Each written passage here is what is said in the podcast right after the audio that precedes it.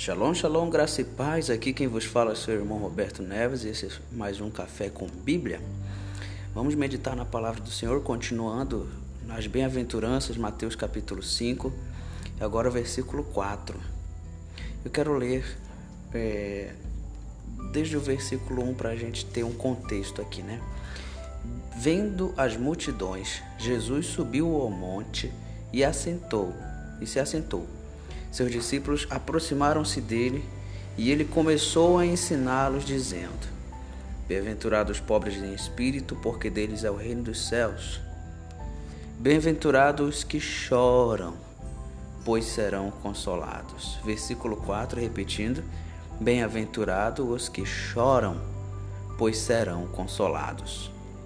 Amados, como eu falei no podcast passado, quando Jesus sobe ao monte, ele está fazendo não só uma, uma escolha de posicionamento ali dinâmico para que a acústica é, fique melhor, para que todos ouçam sua voz, mas existe um significado aqui de que esse tipo de ensinamento de respeito ao crescimento do, do cristão, o, o crescimento da cristandade, o crescimento de nós como seres humanos, que nós devemos subir de nível, nós não devemos ficar no nível é, é, irracional, no nível carnal, egoísta, que não. Que, que, mas na verdade nós temos que procurar obter o caráter de Cristo, a vida de Cristo e viver o que Paulo diz, que não sou mais eu quem vivo, mas Cristo vive em mim. E para isso é necessário inter, internalizar a palavra de Deus. E nesse versículo 4 ele dá mais uma característica da cristandade, daqueles que são felizes, o povo mais feliz da terra. Bem-aventurados que choram, pois serão consolados. Agora eu lembro aqui da minha querida amiga Esther, que ela disse que quem são as pessoas que Deus ouve? São essas pessoas felizes aqui da palavra, aquele que é pobre em espírito, aquele que chora. Os sábios da igreja, da eclésia de Cristo dizem, eles dizem pela fé, eu acredito, que quando um, um filho de Deus chora, os anjos do Senhor recolhem aquelas lágrimas e cada lágrima daquela representa uma oração que não foi, não foi possível ser verbalizada mas aquele sentimento que tem por trás, a, a dor, aquilo que a pessoa tentou expressar ficou naquelas lágrimas e Deus entende o que significa cada lágrima. Por isso, felizes são aqueles que choram, porque eles serão consolados pelo Consolador, o Espírito Santo, aquele que nos consola e que intercede por nós com gemidos inexprimíveis. Bem-aventurados que choram, o mundo prega que nós devemos ficar alegres, se, se, se embriagar, ter a alegria, mesmo que seja momentânea. Alegria, alegria. Tem até uma canção de um, de um brasileiro que, que se chama assim: Alegria, Alegria.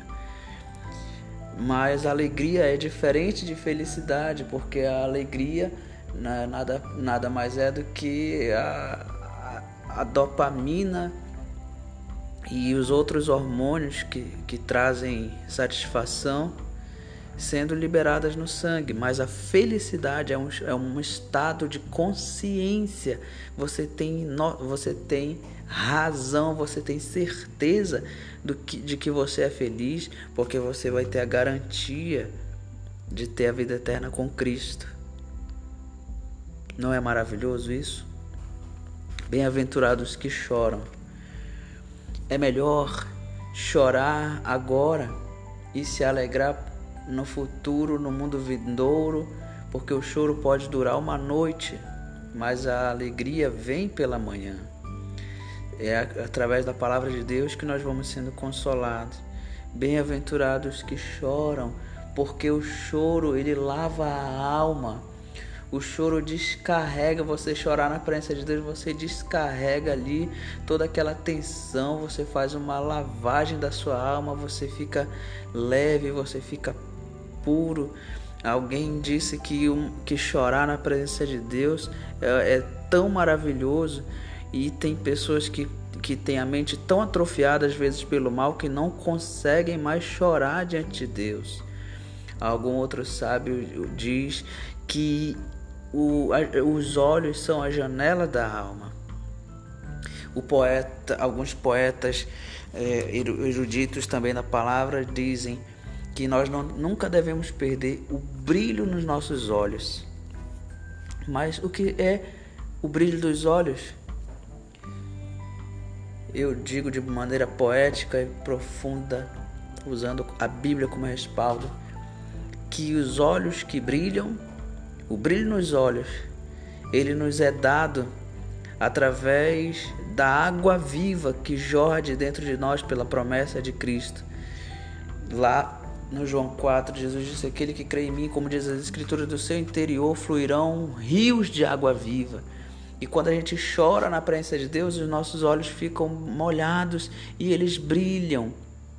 E é esse brilho nos olhos de alguém que depende de Deus, que depende do sacrifício da, da cruz de Cristo para obter a salvação, para obter misericórdia.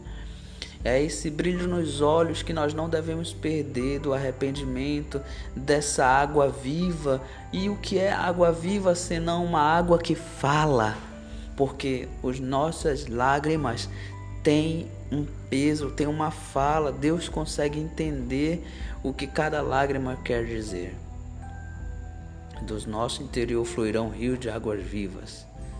Esse rio de águas vivas vem, é Cristo dentro de nós que nos leva ao verdadeiro arrependimento, que nos traz a tristeza em Deus para que haja arrependimento, e não a tristeza segundo o mundo para que haja morte, que gera morte. E nós somos contritados e nós temos a mente de Cristo e nós começamos a chorar na presença de Deus, não por por remorso, mas porque ele nos quebranta o Espírito Santo nos convence do nosso pecado, do juízo, da justiça. O Espírito Santo nos leva a adorar a Deus com as nossas lágrimas, com os nossos sentimentos. E nós somos lavados e os nossos olhos brilham. E é esse brilho nos olhos que nós nunca devemos perder.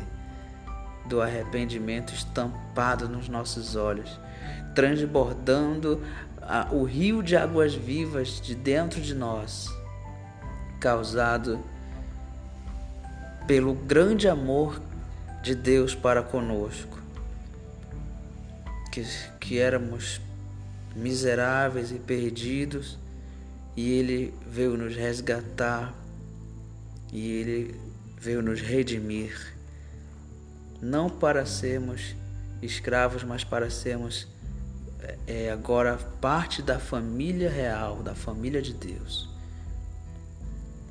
Bem-aventurados os que choram, porque eles serão consolados.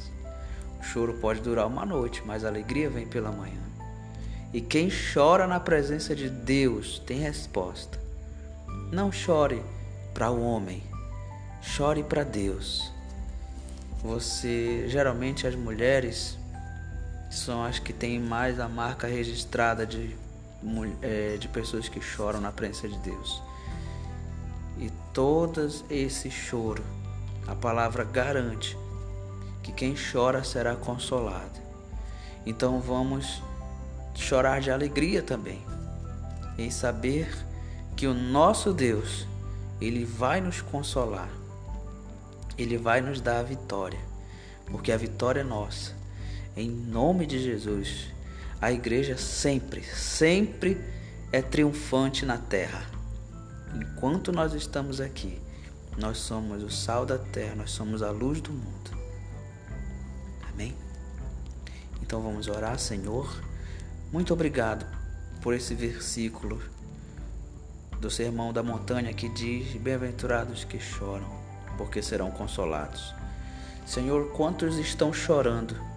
chorando perdas, chorando decepções, chorando por não entender o que está acontecendo ainda, chorando pedindo uma vitória, Senhor. Mas nós estamos chorando na tua presença, diante do teu altar, aos pés da cruz. E nós cremos que nós vamos receber o consolo vindo da parte de Deus através do Espírito Santo, porque agora nós somos partes, nós somos parte desse reino. Fomos aproximados pelo teu sacrifício naquela cruz, Senhor. Muito obrigado pela tua palavra. Muito obrigado, Senhor. Nos ajuda a viver de acordo com aquilo que tu esperas de nós, revelado nessa palavra aqui, Senhor. E é isso que nós te pedimos em nome de Jesus. Amém.